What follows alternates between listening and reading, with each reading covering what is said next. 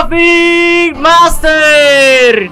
Capítulo número 10. Creo que ya vamos en el 10, ¿no? 9, ¿no? No, es que grabamos uno antes con un youtuber. Ah, sí, Pero es el capítulo 10. número 10. Muy bien, muy bien. Este, vamos a regañar a César esta vez porque está promocionando aquí Coca-Cola. Híjole. Es mal, es mal ejemplo para Qué mal, qué mal que estás promocionando. Coca-Cola, ¿eh? Ni no, el bicho, ni el bicho hizo eso. No, no. La neta es que. El, o sea, si me ve el bicho, güey, no. Yo creo que no trabajaría contigo. No. No, hay que tomar agua, chavos. Al menos que Coca-Cola nos patrocine el podcast, cambiaremos de opinión. Vamos a arrancar con los temas. Bueno, si quieren presentarse, me estoy brincando la parte de la presentación. Sí, pero ¿quién eres tú? Creo que ya todos me conocen, soy el host Brandon Trafficker. Este, soy CEO de la empresa de Traffic Master y pues traigo algunos temas de tendencia. Hola, mi nombre es Diego, también soy co-host de este podcast, aunque no siempre salgo, siempre estoy atrás de las cámaras ahí produciéndoles este contenido para que lo vayan a ver. Y qué gusto volverlos a ver en este capítulo. Oye, qué gustazo tenerte por acá de este otro lado, la neta.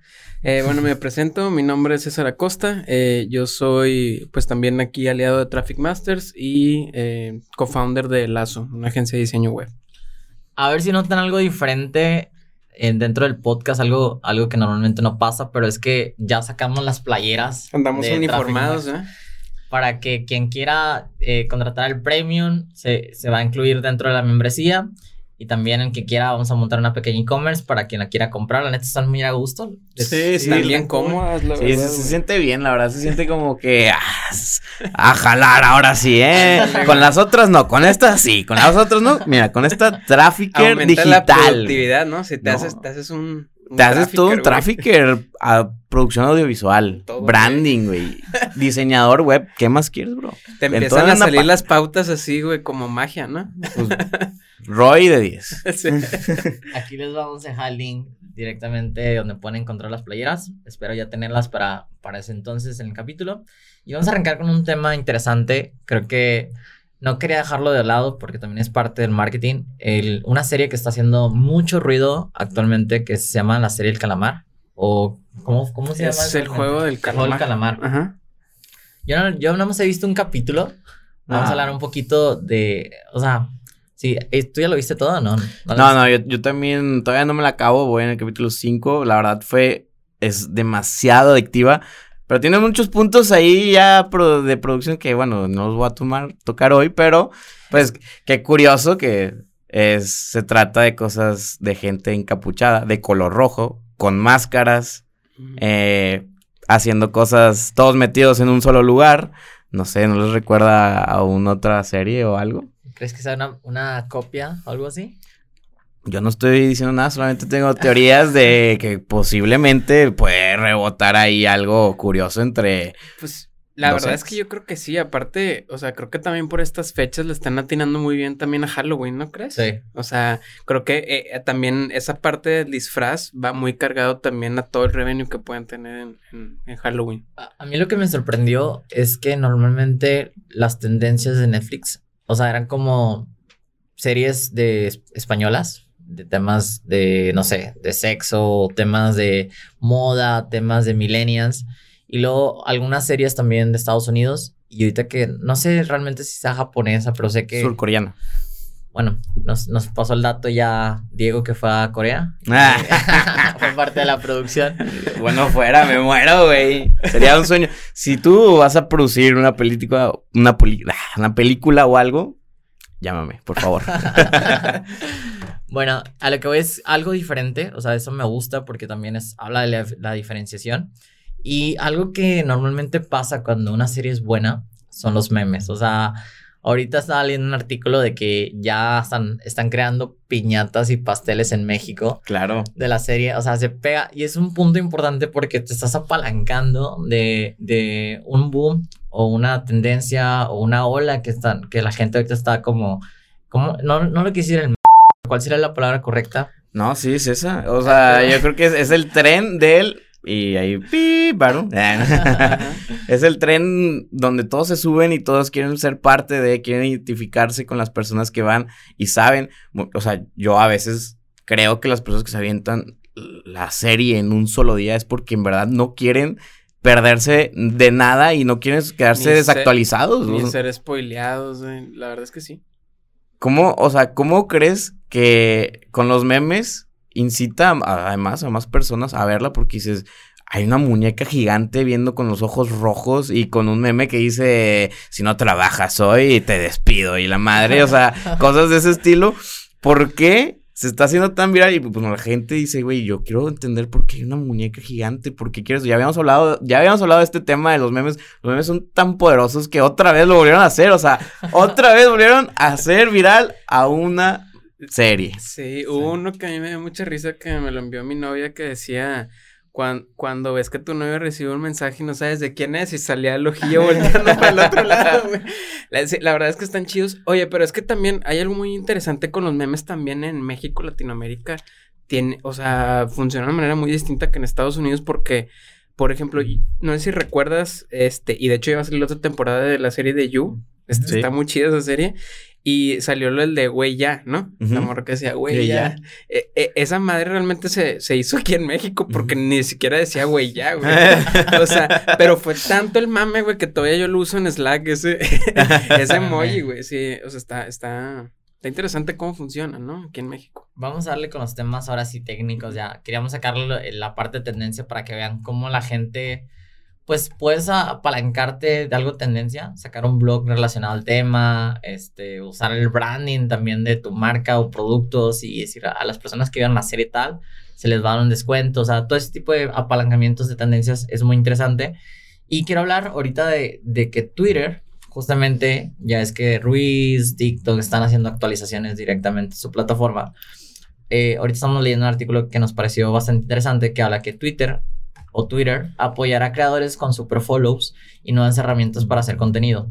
Esto porque normalmente, no sé si el, podcast pasado o el anterior, hablamos de que Instagram iba a sacar una función que iba a ser como un close friends, pero más premium, ¿no? O sea, y que ciertos actores o ciertas personas iban a tener ese acceso y iban a cobrar o tenías que pagar una membresía para pertenecer a Close Friends.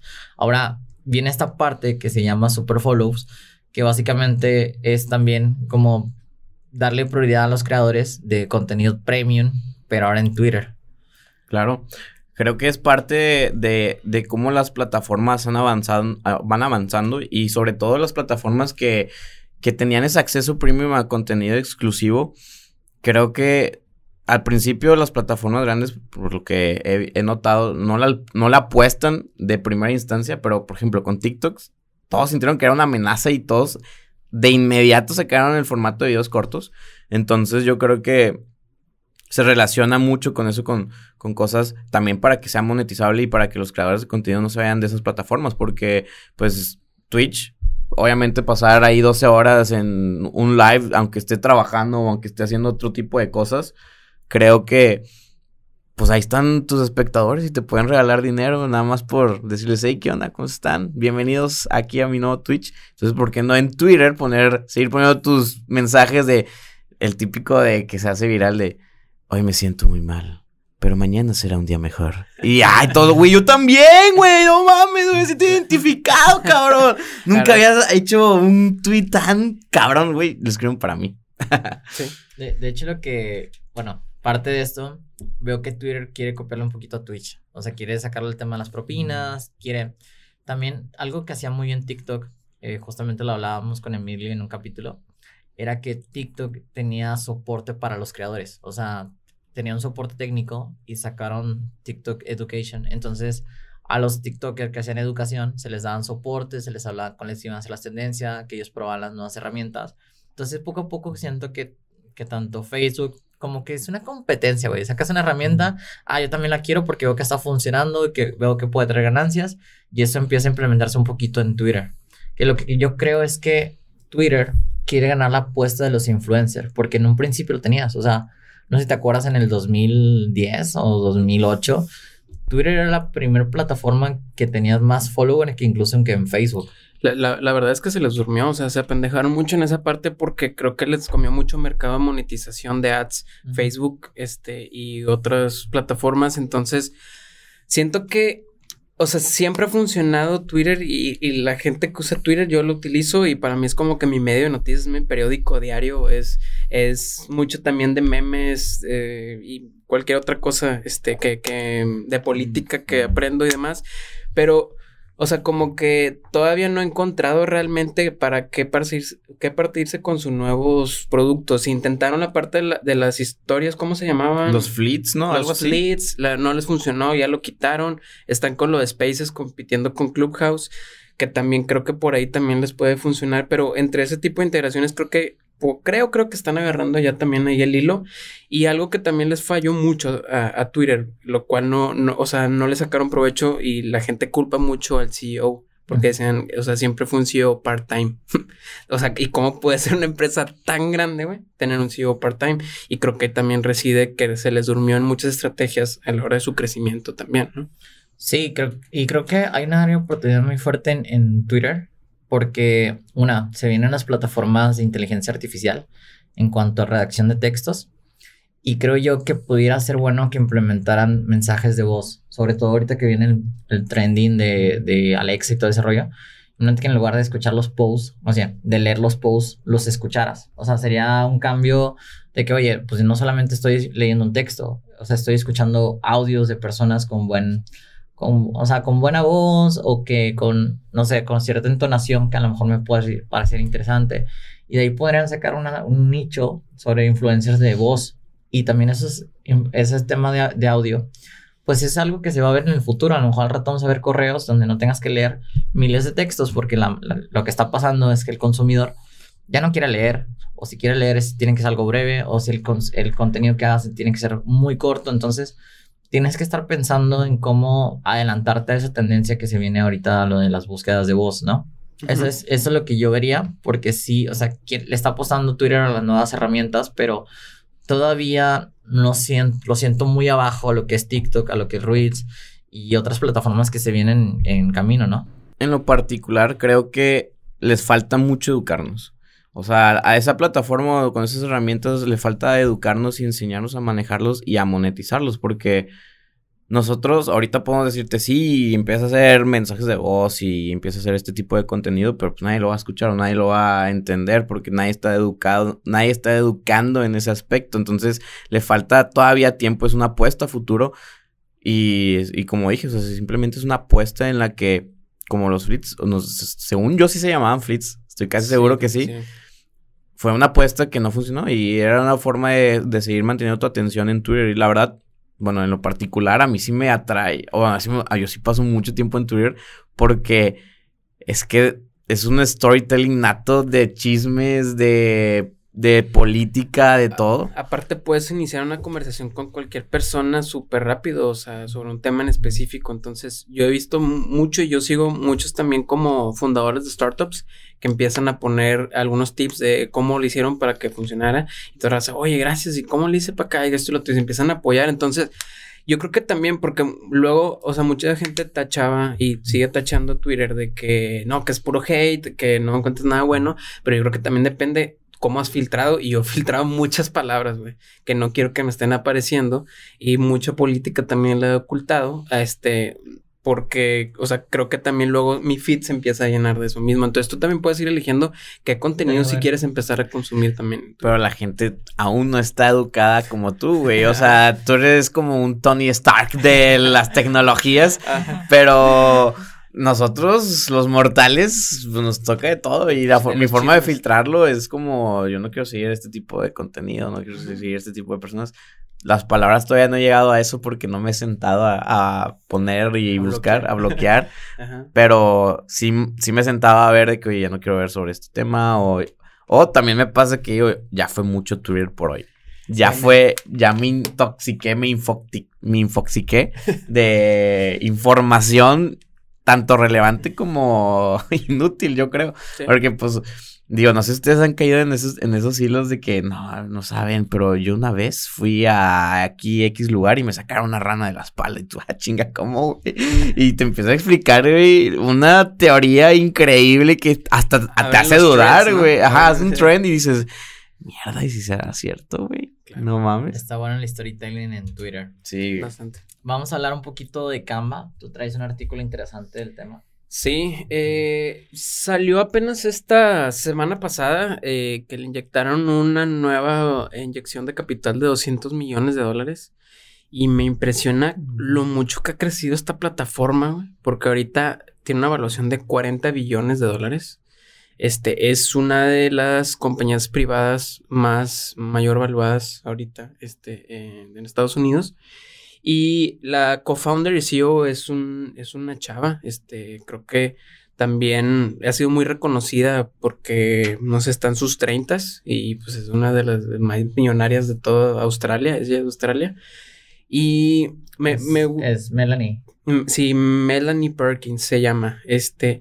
Y la verdad está interesante, o sea, toda la historia de ella, porque este producto lo lanzó en el 2012, 2013 y fue agarrando mucho forma. No tenía tantos skills de programación, pero pues fue creando todo un equipo.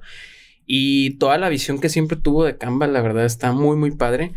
Ahorita para la gente que no conoce Canva, pues es toda una plataforma de diseño, digamos, de manera sencilla, no code, drag and drop, prácticamente, donde tiene bastantes templates este, para diseñar redes sociales, presentaciones, brochures, tarjetas de presentación, lo que se te ocurra por ahí, y viene a reemplazar muchas herramientas como PowerPoint, viene a reemplazar también Word, PDFs, bastantes cosas, entonces...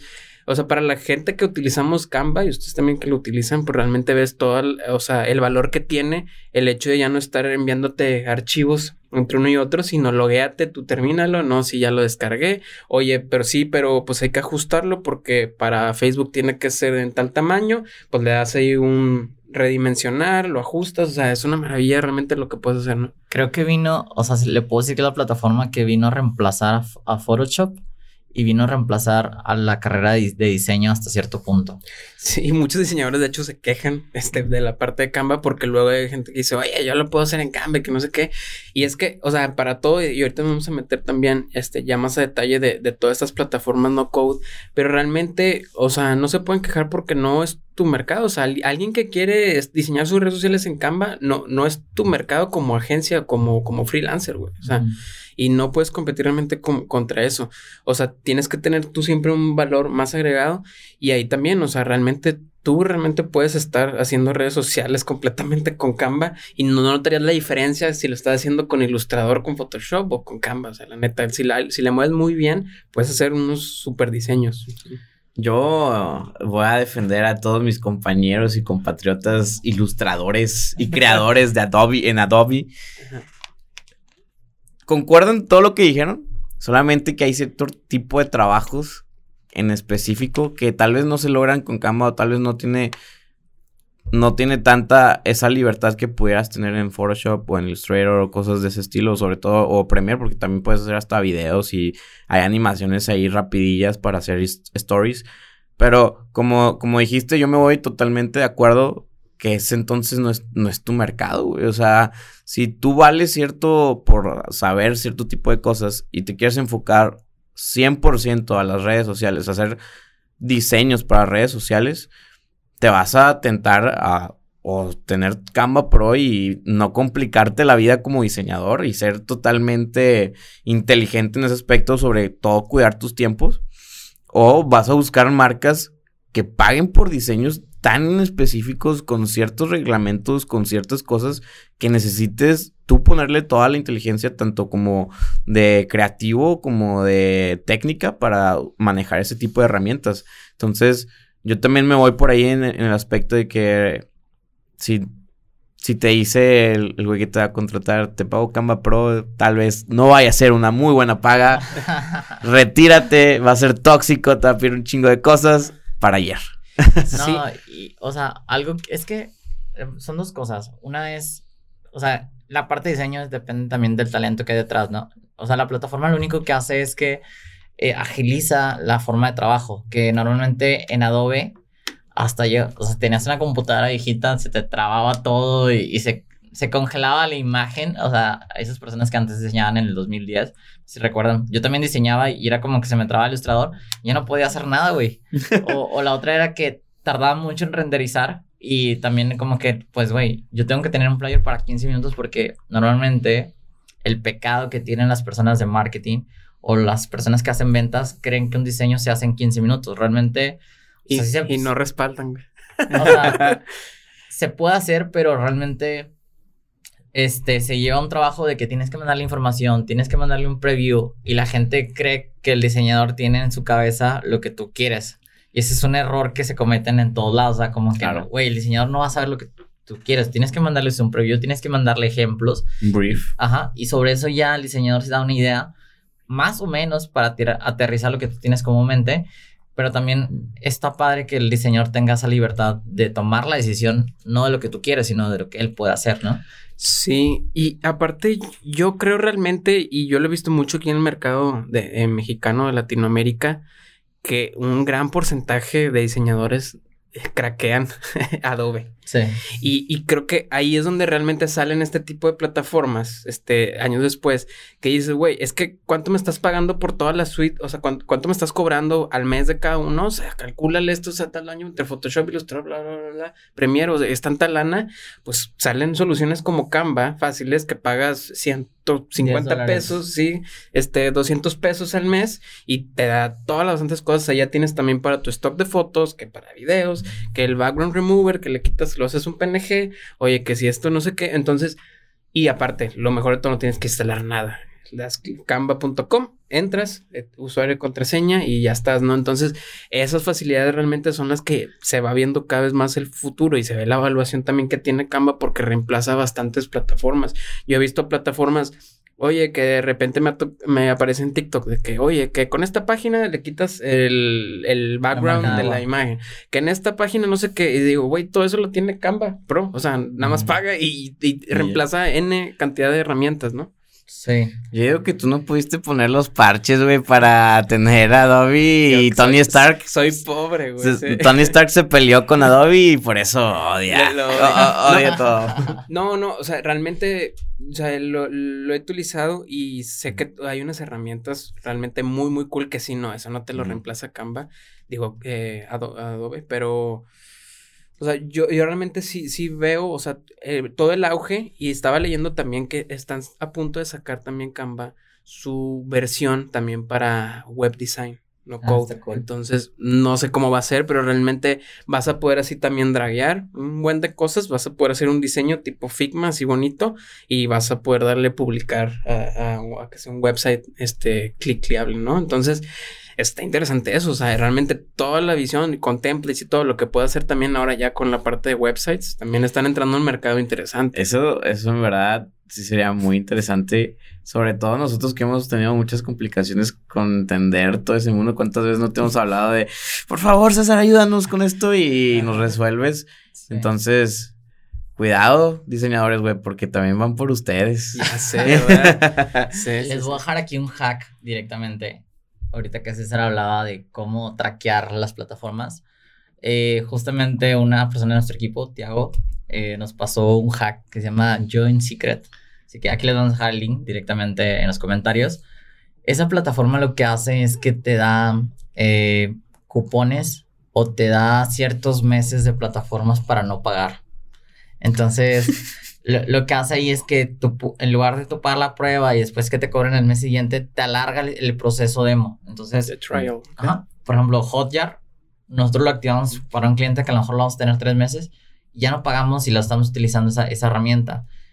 Y como Hotjar vienen 400 o 200 aplicaciones más que puedes utilizar directamente como prueba, también para que tú la pruebes y veas si realmente te gusta o no te gusta, y ya si no, pues la quitas, ¿no? Pero esa es una, una página que nos pasaron que, que es para las personas que quieran ahorrarse costos en plataformas. Aquí se las dejamos en los comentarios. Oye, ya después ninguna marca nos va a querer patrocinar este podcast después de tantos parches y eh, secrets y hacks Ya que ves. hacemos aquí, güey. Hablando de parches, vamos a conectarla con Zapier. Zapier, ok. Este, yo la verdad soy súper fan de esta, de esta plataforma. Tenía tiempo que quería platicar al respecto.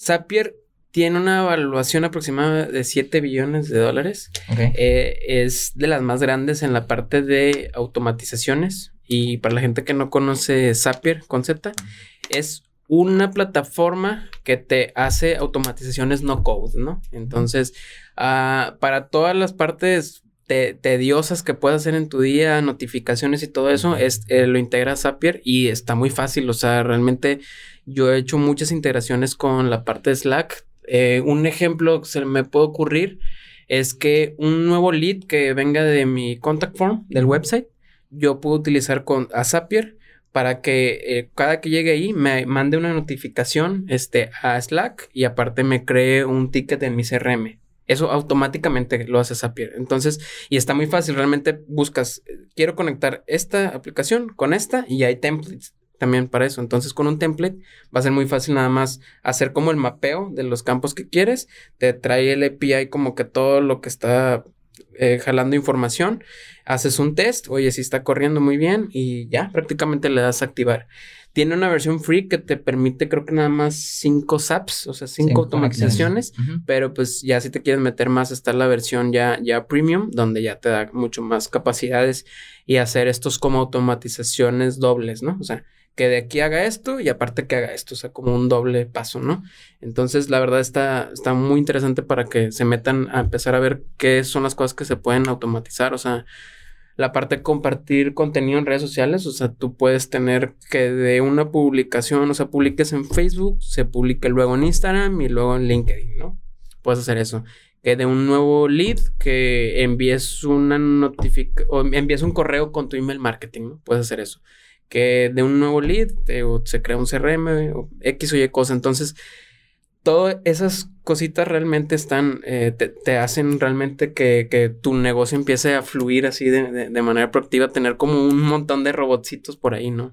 Sí, o sea, yo, yo creo que sobre todo lo que he visto en Zapier es que lo que hace es, bueno, su función, no principal, pero que es una de las funciones como más lo utilizan, son los recordatorios y temas de email marketing, también como mandarse eh, automatizaciones de que se envió el primer correo, lo abrió, le mandan segundo y tercero consecutivamente. Y otra cosa es el tema de los bots, o sea, de las respuestas automatizadas en cierto tiempo, en ciertos horarios. Entonces, todo el tema de la automatización con respuesta o recordatorio, siento que Zapier es la, la mejor opción como para conexiones. Sobre todo porque si no tendrías que usar código y luego conectarlas y es un pedo hacer código porque después si no lo haces bien no funciona tal cual. Entonces esa conexión que te ayuda a hacer Zapier con las plataformas de recordatorio influye mucho, ¿no? Sí, sí, no, y aparte, o sea, no, realmente te meterías en una mega bronca si quieres hacerlo por, por código, también estar encontrando si la API está expuesta de esa plataforma y todas esas son las alianzas que ha hecho Zapier durante estos años para que decir como que ya está listo, ¿no? Y acabo de ver que acaban de hacer una integración con TikTok también.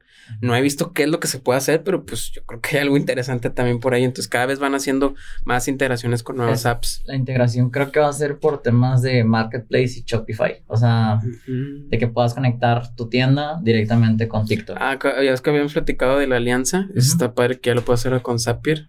Muy, muy interesante. ¿Crees que eso ayude? Bueno, hacer ese tipo de automatizaciones ayude a que el tráfico nunca se detenga. O sea, por ejemplo, el, que en tu TikTok, tu comunidad, si la quieres monetizar, saques un, un nuevo, una nueva pieza y que esa misma pieza te diga, oye, te quieres ir a la tienda que sea con un botón hacia ahí abajo y le piques, ¿crees que eso aumente el tráfico en los e-commerce? Mm, más que el tráfico, es, o sea, son recuperaciones de carritos. O sea, lo que Zapier te ayuda en esas conexiones o esos recordatorios, recuperar carritos que personas que no, no interactaron o dejaron el mensaje abierto y luego le mandas otro mensaje automatizado. A la madre me está hablando de que la persona que me dejó el carrito abierto. Claro. Pero fíjate que es, muy interesante, qué bueno que tocas este tema, porque, por ejemplo, yo ahorita estaba viendo una persona, bueno, trabajé en un proyecto cuando estuve en Instituto 11 de bots, de tráfico o anuncios programados por bots. Entonces, imagínate que ya las personas puedan programar sus campañas y luego conectas el Zapier con recordatorios, siento que vas a ser una madre que ya ni siquiera pues, ocupas gente, ¿sabes? Sí, te vas a ahorrar demasiado trabajo, pero no sé, a veces creo que ese tipo de pensamientos, bueno, yo, este, eh, yo también trabajé con texto, yo también trabajé eh, con, en ese proyecto. Creo que muchas fallas que encontrábamos es que eran obviamente campañas muy generales, eran campañas, o sea, era una beta, ¿no? Estaban probándolo. Creo que hay cosas que no pueden los bots reemplazar a los humanos. Pero estaría chingón que lo hicieran porque imagínate todo el trabajo operativo que te ahorra. O sea, el crear ese tipo de integraciones conectando a e-commerce, conectando a tus otras redes sociales o inclusive con el simple hecho de que el mismo reel que lo publicaste se publique directamente también en TikTok y también en YouTube Shorts, que son el, mismo formato, que ya puedas conectarlo eso con Zapier, creo que sería una belleza para todos los creadores de contenido corto y los y las personas que se quieren hacer virales, no hombre, imagínate, pues pagas 50 dólares o no sé cuánto pagues mensual y nada más haces un video y solito Zapier te lo distribuye a las tres plataformas. Sí, los robots nos están quitando la chamba, güey. Más bien yo creo que es, hay que capacitarnos a que los, cómo dominar los robots, porque toda la gente cree que el robot viene a, reemplazarte, güey, pero ¿quién programa el robot? El, el robot no aprende solo, güey, tú le tienes que decir que aprender. Entonces, es como que la gran diferencia entre te va a quitar tu puesto a tú que tú le vas a enseñar al robot cómo hacer el trabajo tuyo para ahorrarte tiempo. Oye, un, un tema que, que, quiero platicar que no estaba este, aquí dentro de los temas ¿Qué opinan del nuevo robot que lanzó Amazon? ¿Lo vieron? Eh, ¿Es el, que parece humano? Pues no, es, parece como un carrito, como tipo un rumba, pero con una pantallita que parece tipo Wally. Ok. Pero está viendo que, tiene bastantes cosas, o sea, va a costar 999 dólares vas a poder integrar todo con la parte de Alexa, pero puede llegar así como que a la orilla de tu cama y decirte, hey, estos son tus recordatorios, eh, bla, bla, bla. Y luego ah, tiene como, como un bastoncito que puedes decirle, oye, búscame de que las llaves, güey. Y sube así como un bastón y te empieza a escanear de que a ver dónde están las pinches llaves. O sea, está, está muy cabrón, güey. Pero pues la gente también está de que, a ver, espérate, güey. No sé si quiero pasarle, o sea, que, que conozca toda mi casa Jeff Bezos, güey. es que estaría cool, güey. Porque, una, te va a ahorrar. Siento que cada vez nos estamos haciendo más flojos, güey. O sea, esa es la realidad de las cosas. Pero también influye porque, o sea, imagínate, cuando estén los niños sin, o sea, no hay ningún adulto, el robot puede hacer que tenga un sistema de seguridad para evitar que personas entren a tu casa. No, y le echo el vistazo y demuestre, ah, aquí está el bebé, sigue dormido, claro, güey. O sea, exactamente. Entonces, ahorrarte esas cosas que a lo mejor... No dejen a sus bebés solos en sus casas. Por favor, esto no lo estamos promoviendo aquí, no lo escucharon en este podcast. Ustedes cuiden a sus bebés. Pero técnicamente podrías tener al robot de Amazon, güey, cuidando a tu bebé. niñera? Sí. Sí. Vamos a, profundizar en la plática en el Premium. Vamos a, dejar las redes sociales de cada quien. Si quieren dejar sus redes para que lo sigan. Eh, mis redes son Instagram César Acosta MTZ. Mi Instagram es Diego Garza16 y ahí estamos viendo por ahí. Y mis redes sociales son Brandon Trafficker. Por favor, sigan las redes del podcast, compartan nuestro contenido y nos vemos en el siguiente capítulo.